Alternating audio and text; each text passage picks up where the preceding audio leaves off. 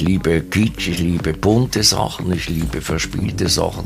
Sogar der hässlichste Weihnachtsbaum hat es verdient, schön zu sein. Den Baum, den ich für mich persönlich mache, das ist der wüsteste Baum, den ich finden kann. This is Basel. Der Podcast. Diesmal mit Johann Wanner, dem weltgrößten Hersteller und Händler von handgefertigtem Weihnachtsschmuck. Salut zusammen und herzlich willkommen zum Podcast This is Basel. Ich bin Katja und nehme euch mit auf eine Entdeckungsreise durch meine Stadt.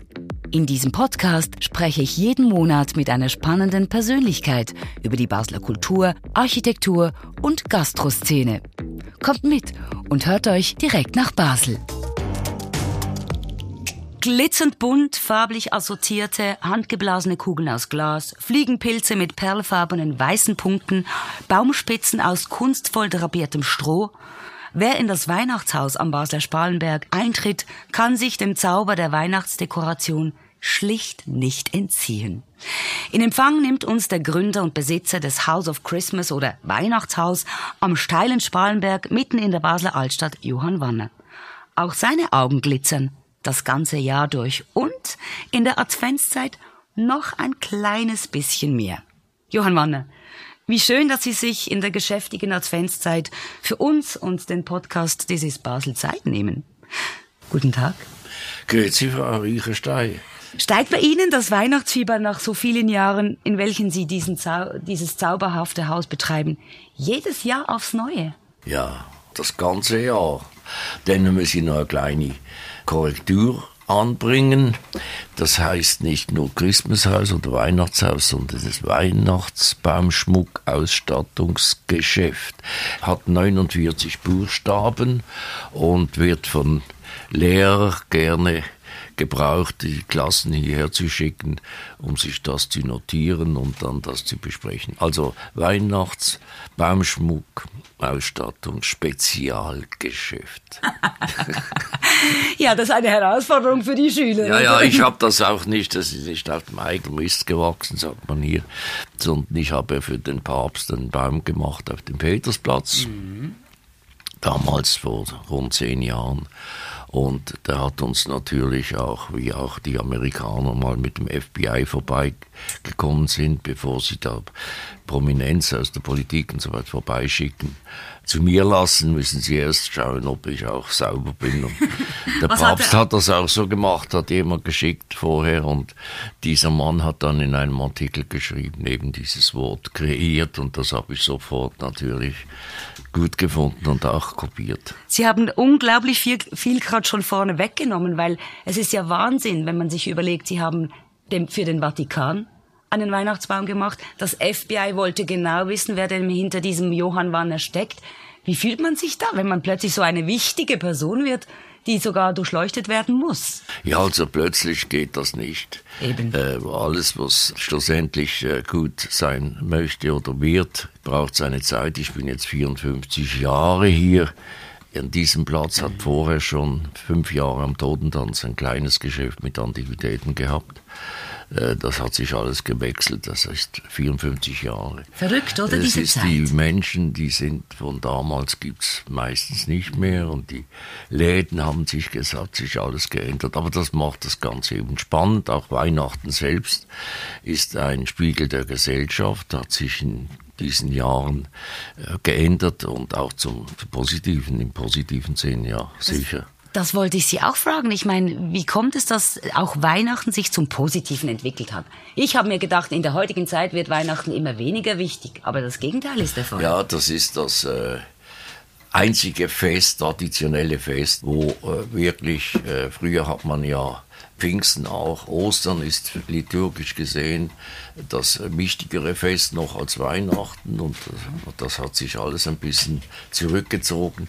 Aber Weihnachten ist gewachsen, hat sich auch verändert. Weihnachten war früher ein Fest, das man äh, innerhalb der Familie gefeiert hat. Man hat die Türe zugemacht und hat das in der Familie gefeiert. Heute ist man viel offener geworden. Man lädt auch Freunde ein oder Leute, die allein sind. Und, und feiert es auch wirklich ganz anders. Man geht auch hinaus aus, der, aus dem Haus oder aus der Wohnung und dekoriert außen, auch im Garten mit Licht und so und zeigt, dass man weihnachtlich gestimmt ist und auch die Kinder. Also es, ich bin auch am Sonntag hier, weil ich ja niemand äh, einstellen darf, darf niemand arbeiten am Sonntag. Da machen Sie es selbst. Der Mann darf das dann als Einhaber. Gestern war ich hier, fünf Stunden, es hat dann gereicht, wie man sagt. Aber es, es macht mir immer Spaß. Und wenn man so allein dann im Geschäft ist, so sieht man auch Sachen, die man sonst nicht sehen würde. Zum Beispiel? Äh, da fehlen vielleicht Verpackungsmaterial, etwas ist falsch angeschrieben, ein Bind hängt schief und solche Kleinigkeiten, aber es macht dann Spaß, dass man das korrigieren kann. Ich sage immer, man kann einen Baum nicht dekorieren oder ein Geschäft nicht führen. Man muss die Nase schon drin haben, aber nicht immer. Man muss auch ein paar Schritte zurückgehen, dass man das Ganze überblicken kann. Und das ist der Sonntag, der Moment, wo Sie das eben haben, den Überblick, weil Sie alleine sind. Wenn ich die Nase drin habe am Sonntag, genau. Sehr gut, Sie haben es gesagt, 54 Jahre, das ist eine lange Zeit, viel hat sich verändert. Sie haben jetzt gerade gesagt, dass sich eigentlich Weihnachten zum Positiven auch aus geschäftlicher Sicht für Sie entwickelt hat. Es läuft besser, die Leute dekorieren je länger, je extravaganter, auch gegen außen. Man ist nicht nur im Familienkreis mehr zu Hause und schaut, dass man es einfach im kleinen Kreis schön hat, sondern auch nach außen. Sagen Sie mal, mit einer kleinen oder einer schönen Weihnachtskugel hat alles mal begonnen. Weshalb oder wo kam der Input, wo Sie sich entschieden haben, Schwerpunkt soll schon auch Weihnachtsdekoration werden? Ja, Wie ist das passiert? Ja, ich war ja eigentlich damals als Antiquitätenhändler unterwegs. Ich habe eine Firma gehabt in, äh, in der Türkei, in Istanbul, in Teheran war ich tätig. Auch mit Teppichen Alten habe ich mich befasst. Ich habe sogar die Bewilligung gehabt, Lehrlinge auf diesem Gebiet auszubilden. Äh, Antiquitäten waren damals wirklich, äh, hatten einen ganz anderen Stellenwert als heute. Äh, wenn ich so diesen Kerzenstock, den wir jetzt da sehen, der hatte früher vielleicht 300 Franken gekostet, heute kriegt man ihn für 60 Franken. Junge Leute wollen das eigentlich nicht mehr. Vielleicht kommt es wieder mal, vielleicht auch nicht. Ich habe nie äh, Lehrlinge ausgebildet, aber äh, mit Segal, der war die Koryphäe in Basel, äh, wenn es um Antiquitäten ging, im Handel war. Und äh, wie gesagt, das, ich, ich habe dann äh, eines Tages, also Weihnachten war immer toll als Kind schon, aber Eben, das wa- war schon, schon wichtig für Sie. Also Weihnachten, Sie hatten immer einen klaren Bezug. Sie waren auch Ministrant, haben Sie vorhin gerade Nein, war ich nicht, Ah, Gott sei nicht. Dank. Man wollte mich eigentlich. Man wollte mich, als, also man hat es vorgesehen. Ich war auch bei der Berufsberatung, ich wäre ein guter Kellner geworden, hat man dann gesagt. Ich, ich bin es nicht, ich wäre ein guter Kellner geworden. Das stimmt zwar, aber ich wurde nie Kellner und äh, ich habe mal eine andere Laufbahn dann gemacht. Und Mhm. äh, Wie ist es dann gekommen, dass es von der, vom Antiquitätenhandel und vielfältigen Ideen dann plötzlich sich rauskristallisiert hat, hey, Weihnachten wird Schwerpunkt in meinem neuen damals Laden am Spaleberg. Ja, es war schon, war ganz neu war nicht. Ich war schon, glaube ich, es war Anfang 70er Jahre. Also gut vier, fünf Jahre lang hatte ich diesen reinen Antiquitätenladen hier. Und dann hatte ich einmal äh, Schachtel alten Weihnachtsschmuck im Fenster. Da kam ein Bankdirektor aus, ehemaliger Bankdirektor damals als Lauscher an der DDR die gab's da noch und er hat erzählt, er hätte seine Garage noch voller al- alte Weihnachtskugeln aus der Zeit. Lauscher war die Hochburg der, der Glasproduktion für Weihnachtsschmuck, Glasbläserei, sage ich jetzt mal. Und, und dann hat er mir laufend diesen Baumschmuck geschickt und die Leute haben mitgemacht und dann habe ich mir überlegt, ja, hier habe ich die Leute, das, es gab äh, Heimarbeit, also Glasschmuck war ich wie die Bandweberei in Basel. Man hat den Leuten die Rohmaterialien gegeben, den Bauern, die haben auf ihren Webstühlen zu Hause im Winter dann die Seidenbändel gemacht und einmal am Ende Woche haben sie die fertigen Produkte dann ihrem Verleger nach Basel gebracht. Das hatte ich dann irgendwie im Kopf und habe die Familien wieder gesucht und gefunden und diesen Handel wieder in Gang gebracht. Man sagte dann, ja, ich hätte diesen, diesen alten Weihnachtsschmuck aus Glas wieder.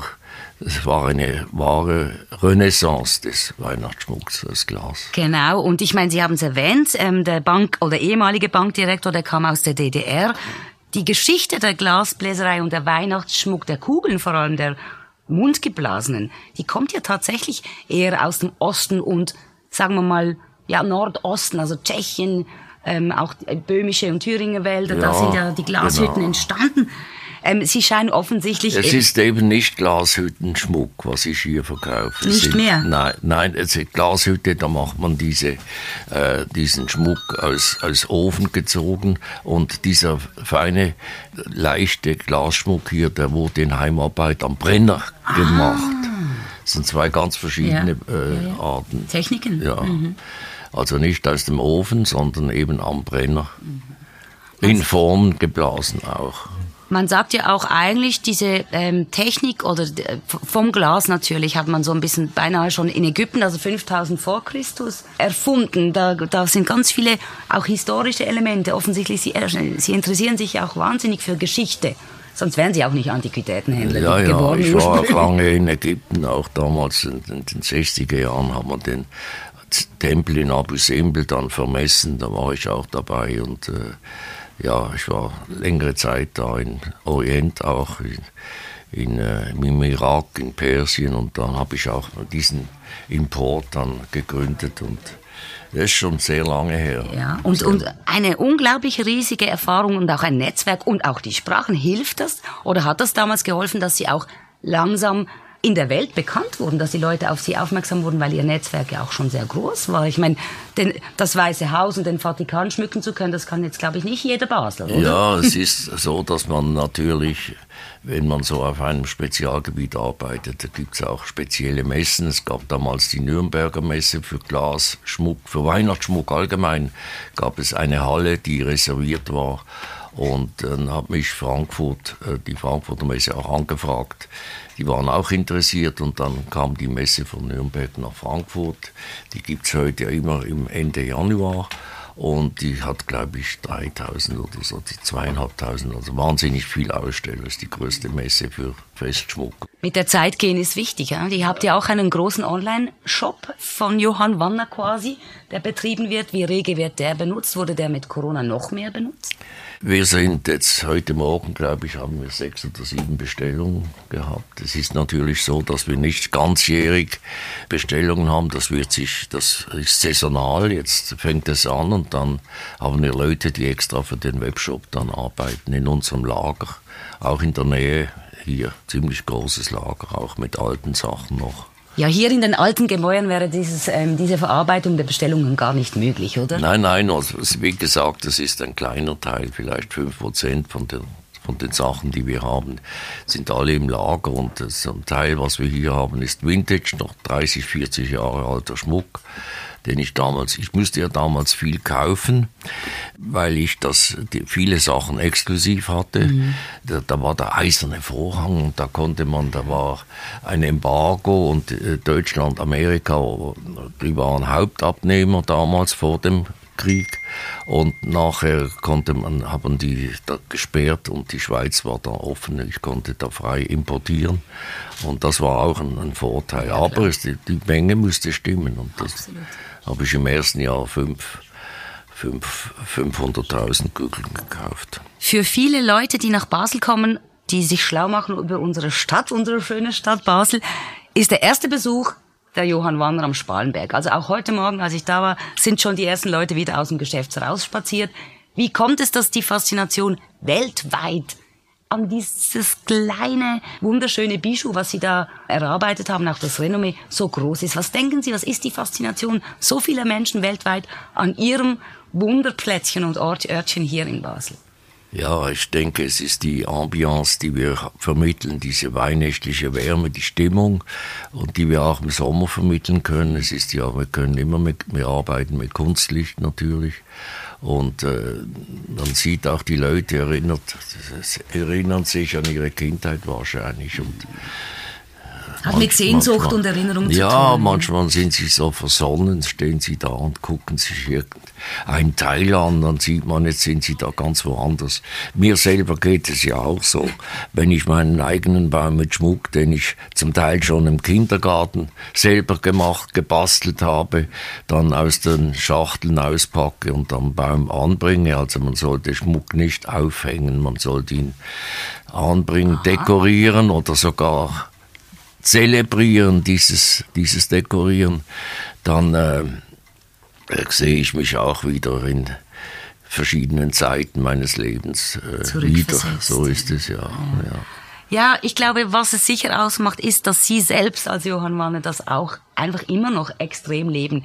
Sie haben gerade gesagt, meinen eigenen Baum und man hängt da nicht den Schmuck auf, sondern man bringt ihn an.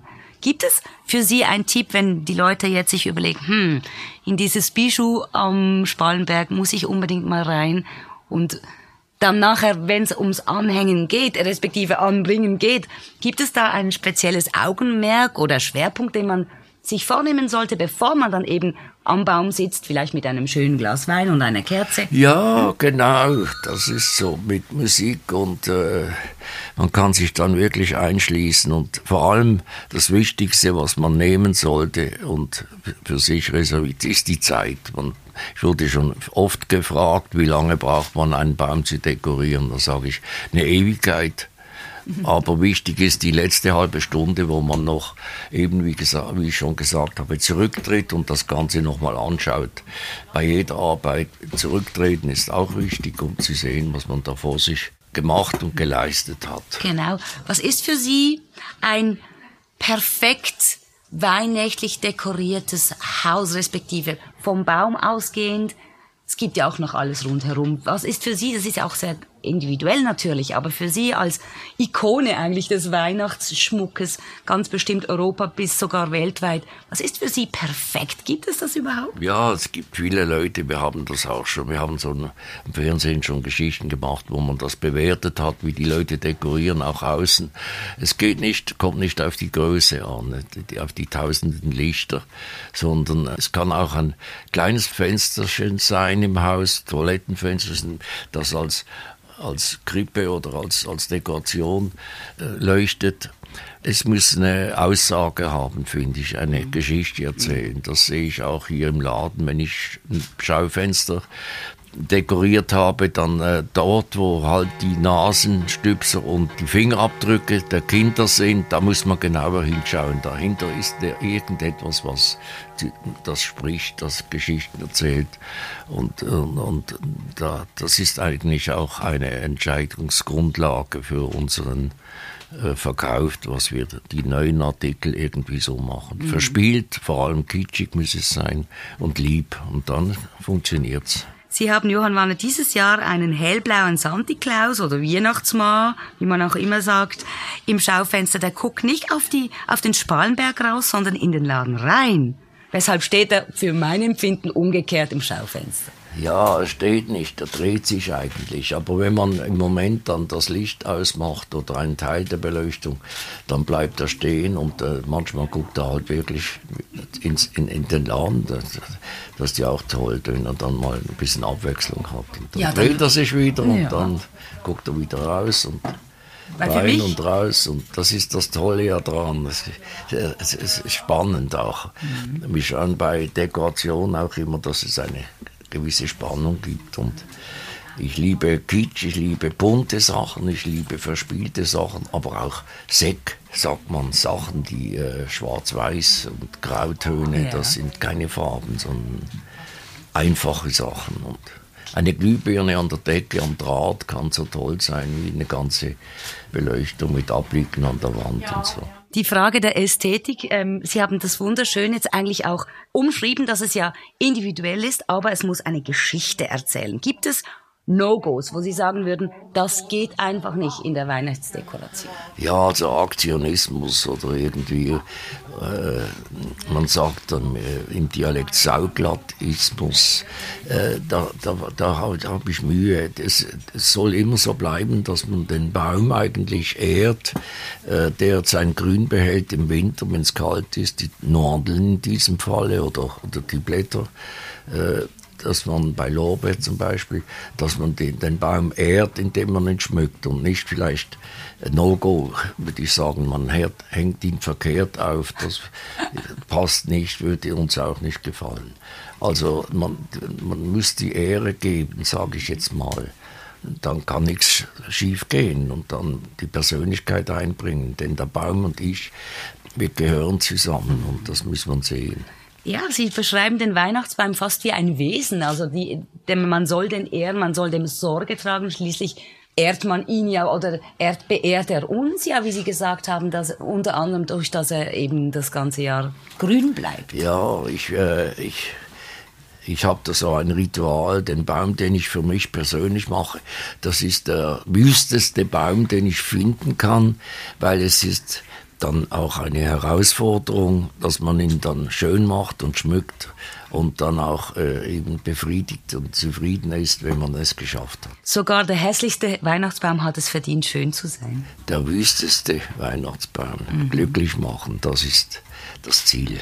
Sehr schön. Sie haben ja auch schon ganz viele Menschen, unglaublich viele Menschen glücklich gemacht in ihren jetzt bald 55 Jahren ihrer Tätigkeit und uns befassen mit dieser Kunst und dieser ja, dies, doch diese Kunst des Weihnachtsschmucks. Sie haben unter anderem auch große Menschen oder bekannte Menschen glücklich gemacht, wie ähm, Lady Di und Michael Jackson.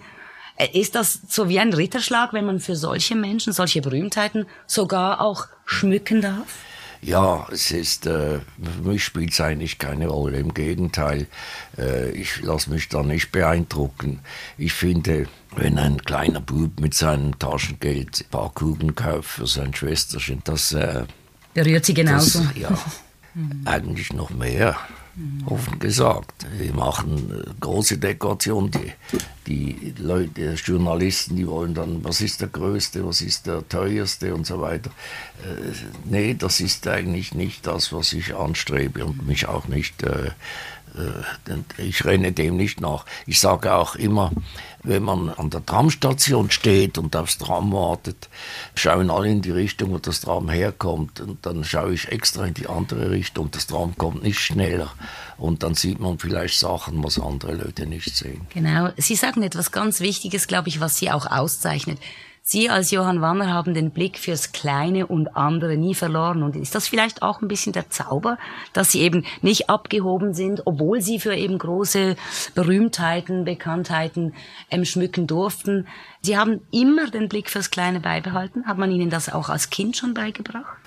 Ja, mir wird das bei, ich, ich ließ mir eigentlich nichts beibringen. Es, es, man konnte mich auch nicht brauchen, groß im Berufsleben, weil ich mich nicht brauchen ließ. Sie haben das gemacht, was Sie für richtig empfanden. Ja, was ich gut fand, was ich konnte und das gelassen, was ich nicht konnte, das mache ich heute noch. Sehr gut. Man muss wissen, was man kann, was man will, denke ich, ist nicht so wichtig, aber man muss wissen, was man nicht will. Sehr schön. Waren Sie vielleicht für ähm, Ihre Eltern deshalb auch ein bisschen ein Enfant terrible, weil Sie sich überhaupt nichts beibringen lassen wollten? Oder für Ihre Lehrer? Nein, ich war eigentlich gediegen, sage ich jetzt mal, was nicht unbedingt ein Vorteil ist und da kann man sich auch nicht damit schmücken. Aber ich war ziemlich unauffällig. Ich war auch immer ein bisschen ein Einzelkämpfer. Ich war nicht so gruppentauglich, sagt man. Johann Wanner, Basel scheint für Sie ähm, Heimat für ganz vieles zu sein unter anderem natürlich für ihr unglaubliches Haus und ihre Geschichte. Weshalb denken Sie, ist Basel auch guter Nährboden für zum Beispiel genau solche Geschichten und solche Angebote, wie Sie sie haben? Weshalb bietet Basel das? Ja, Basel ist natürlich kulturell, sagen wir mal schon, denke ich, die Hauptstadt hier in der Schweiz. Äh, es ist klein, sehr urban, sehr urban, traditionell und äh, wie das in ein paar Jahren sein wird. Wir haben dann wahrscheinlich eine zweite Stadtmauer um die Stadt rum mit Hochhäusern diesmal. das wird sich alles wahrscheinlich ein bisschen ändern, aber äh, es ist eine Stadt, die ich sehr liebe natürlich, hier geboren bin, alles und gehe gerne in die Welt und komme aber gerne auch wieder zurück.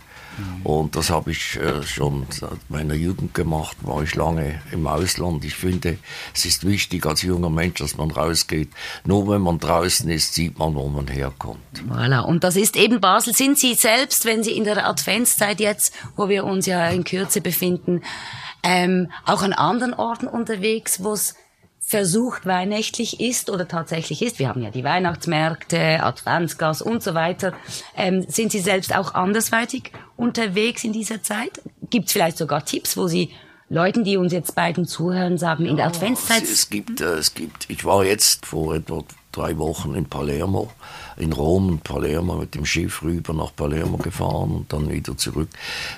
Italien, die lateinischen Länder, die haben andere Traditionen, die haben eine Krippenkultur. Aber selbst da feiert man den Weihnachtsbaum und, und macht Weihnachtsdekorationen für den Baum und, und äh, nicht nur Krippen, es gibt ja auch in Palermo zum Beispiel lebendige Krippen, also lebende Krippen. Mhm. In Neapel, die sind auch sehr berühmt, wo das ganze Leben eigentlich gezeigt wird, vom Metzger, Bäcker, sogar Modelle gibt es da aufgestellt und, äh, und die Krippenkultur, zurückgehend auf Franz von Assisi, äh, der auch mit den Tieren geredet hat, gesprochen hat und so weiter. Äh, die Krippenkultur die ist schon sehr verbreitet in lateinischen Ländern. Bei uns gab es eine Mischform von Krippe und Baum zu Hause, zum Beispiel genau. Krippe unterm Baum. In Bayern auch in Süddeutschland. Aber es hat sich jetzt wahrscheinlich auch durch Fernsehen und so weiter, jetzt äh, kommen viele Italiener und Spanier und so, wo damals Krippen waren, kommen bei uns auch Weihnachtsschmuck ah, kaufen okay. und wollen ihren Baum. Es hat es hat sich so ein bisschen gewandelt, ist Mode geworden, sagt man. Trendy. trendy. Genau, genau. Ähm, Sie selbst ähm, als Basler in Basel, wo sind Sie unterwegs, um sich auf Weihnachten, außer natürlich bei Ihnen selbst hier, einstimmen zu lassen? Gibt es besonders mystische, die Adventszeit verstärkende Orte, wo Sie sich gerne aufhalten? Ja, es gibt äh, solche Orte, zum Beispiel der, der Martinsdom, der Martinskirche ist so ein Kraftort, wo ich immer mit meinem äh, Freund Franz Bauer, der Glöckner, der jetzt dieses Jahr abgegeben hat am Silvester die Glocken von Hand noch Leute. Das sind so, ich liebe Rituale und das ist so ein alljährlich wiederkehrendes Ritual da am Silvester zum neuen Jahr dann die Glocken zu ziehen, zu läuten. Johann Wanner, was wünschen Sie sich für die Basler Weihnacht per se als Ganzes? Wohin soll sich's entwickeln? Soll es bewahrt bleiben? Soll sie sich verändern? Wünschen Sie sich was für die Zukunft? Ja, sie wird sich automatisch verändern. Die, das, die junge Leute, die leben ganz anders. Es ist spannend auch zu sehen, wie sich junge Leute bewegen, wie sie sich kleiden. Äh, ich bin manchmal, wenn ich äh, unterwegs bin am Flughafen und so, wenn ich die Leute sehe, früher hat man sich gesontigt, sagt man, das heißt, äh, die Sonntags Sonntagskleider angezogen. Heute ist das eigentlich ganz normal, man geht, wie man lebt. Mhm. Äh, es ist auch billiger geworden. Früher war das sehr exklusiv. Und, und es hat sich alles verändert, auch zum Positiven. Aber wünschen Sie sich ein bisschen mehr Stil in Zukunft wieder? Auch ein bisschen? Ich habe keine Wünsche. Ich finde es spannend, so wie es ist und wie es sich entwickelt. Und ich versuche da mitzuhalten. Das ist manchmal bisschen schwierig, äh, wenn man schon älter ist, wenn ältere Damen im Tram aufstehen, wenn man reinkommt und ihren Platz anbieten. Das ist schon toll, aber dann weiß man ungefähr, wo man steht. Das ist Was macht das mit Ihnen? Bleiben Sie, äh, ähm, stehen Sie dann, respektive bleiben Sie erst recht stehen dann? Ja, ich ganz, es kommt auf die Situation an. Also wenn ich, wenn ich wirklich äh, ein bisschen äh, wackelig bin, dann bin ich froh, wenn ich sitzen kann. Und dann nehme ich das Angebot an. Widerwillig, aber dann doch dankbar. Eine letzte Frage noch, Johann Wanner. Ihr wunderschönes Weihnachtshaus. Ich, ich benutze jetzt nicht diesen ganzen Titel, weil ich habe ihn bereits schon wieder vergessen, diese 49 Buchstaben. Das soll ja hoffentlich auch weiter leben und weiter geführt werden, wenn sie sehr wackelig sind und vielleicht das irgendwann mal nicht mehr machen mögen. Was soll aus diesem Haus werden? Wer Oder was für eine Person soll hier den Geist, Ihren Geist auch weiterführen? Ja, es ist äh, schwierig zu, äh, zu sagen jetzt. Ich kann es auch nicht beantworten, die Frage voll. Es ist mir auch nicht ganz furchtbar wichtig. Es wichtig ist mir, dass ich heute jetzt hier bin und mich freue und die Leute empfangen und ich weiß es nicht. Es ist nicht einfach. Es gibt Leute, mit, die sehr emotionell mit diesem äh, Laden, mit dieser Art, wie, wir, wie ich hier lebe und arbeite, arbeiten, ja, ist, hab, meine Englischlehrerin hat mich damals gefragt, äh, was arbeitest du? Dann habe ich gesagt, ich arbeite nicht, ich habe mit 22 aufgehört zu arbeiten. Und das hat mir zu denken gegeben, was meinte ich eigentlich damit? Das heißt, ich habe aufgehört, äh, Sachen zu machen, die ich nicht wollte, für jemanden zu arbeiten. Eine, und äh, eigentlich nur noch das machte, was ich konnte, was ich gerne machte und. Und, und äh, es ist mir nicht so wichtig, ja, ich kann es auch nicht sagen. Leute, die emotionell das könnten, die haben, ich möchte sie auch nicht verschenken, das Ganze. Und, und die haben meistens äh, nicht die nötigen Mittel. Und Leute, die, die die Mittel hätten, die wollen halt mehr Profit machen. Das können sie hier nicht. Und äh, das ist so schwierig, jemand zu finden, der das beides dann irgendwie reinkriegt. Ich war auch schon dran, den Schlüssel abzugeben und dann habe ich ihn ein bisschen abgegeben, dann habe ich ihn wieder zurückgenommen und, und jetzt bin ich hier und freue mich jeden Tag. Ich jubiliere nicht den ganzen Tag, aber viel, viele Male und freue mich, dass ich eigentlich so verwöhnt werde, so vom Glück und äh, dass ich mein Leben so selbstbestimmend eigentlich führen konnte und unterstützt wurde. Nicht nur von Basel, sondern weltweit. Das ist ein wunderschönes Schlusswort. Herzlichen Dank, Johann Wanner. Ich, ich danke Ihnen auch für Ihre Fragen, die sind für mich auch interessant. Vielen Dank, Johann. Ja, Eine gute Weihnachtszeit. Danke. danke. Und jetzt noch ganz zum Schluss dies. Schließlich ist ja schon bald Weihnachten. Wenn ihr über unsere Website basel.com oder baslerweihnacht.ch zwischen dem 19. November und dem 31. Dezember 2022 eine Übernachtung bucht, egal in einem Hotel, einer Jugendherberge oder Hostel, kriegt ihr pro Zimmer einen Stadtbon Basel Einkaufsgutschein im Wert von 50 Franken. This is Basel der Podcast. Wollt ihr mehr über die Themen in dieser Folge erfahren? Alle wichtigen Links findet ihr in den Show Notes und auf basel.com/podcast. Abonniert den Podcast jetzt in der App eurer Wahl und seid auch beim nächsten Mal wieder dabei.